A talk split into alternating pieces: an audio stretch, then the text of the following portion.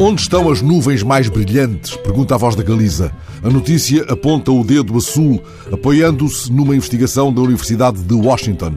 Os cientistas estão convencidos de que o plâncton dos oceanos tem um papel decisivo na formação de nuvens mais brilhantes. Minúsculos organismos vão se depositando nas gotas que formam as nuvens e determinam nestas uma maior quantidade de luz solar. Um dos autores do estudo explica assim o que se passa. As nuvens dos oceanos do Sul refletem uma quantidade significativamente maior de luz solar durante o verão do que aconteceria se não transportassem essas grandes massas de plâncton. Assim, a vida dos mares tem um grande efeito sobre as nuvens. Esta era já uma hipótese consistente, agora há uma evidência científica.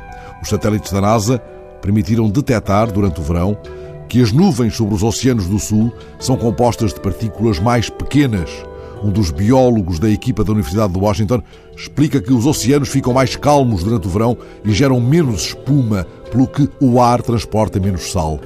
Ora, lendo esta notícia, pensei nas nuvens à deriva de que fala um poema de Otávio Paz. Continentes sonâmbulos, países sem substância nem peso, geografias desenhadas pelo sol e apagadas pelo vento. Noutro poema, o mexicano chama às nuvens ilhas do céu. E noutro ainda, refere-se ao modo como o mar impotente engendra nuvens. E Borges? Não haverá uma só coisa que não seja uma nuvem. Trouxe esta manhã comigo Os Conjurados, de Jorge Luís Borges, não a tradução de Fernando Pinto do Amaral, incluída nos quatro volumes das obras completas, por demasiado pesada, mas o livrinho editado pela Diffel com tradução de Maria da Piedade Ferreira e Salvado Tuteles de Menezes. Demoro-me nos dois poemas de Borges sobre as nuvens. O primeiro, não haverá uma só coisa que não seja uma nuvem. São-no as catedrais de vasta pedra e bíblicos cristais que o tempo alisará. É-o a Odisseia que muda como o mar. Há algo de distinto de cada vez que a abrimos. Em breve iremos para Sul, para o brilho do Sul.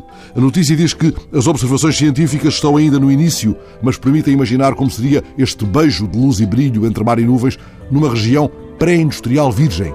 Retenho a exata expressão de um cientista da Universidade de Washington. Ninguém sabe que aspecto teriam os céus antes de termos começado a queimar petróleo. Lá estão os últimos versos de um dos poemas de Borges sobre as nuvens. És nuvem, és mar, és olvido, és também aquilo que por ti foi perdido.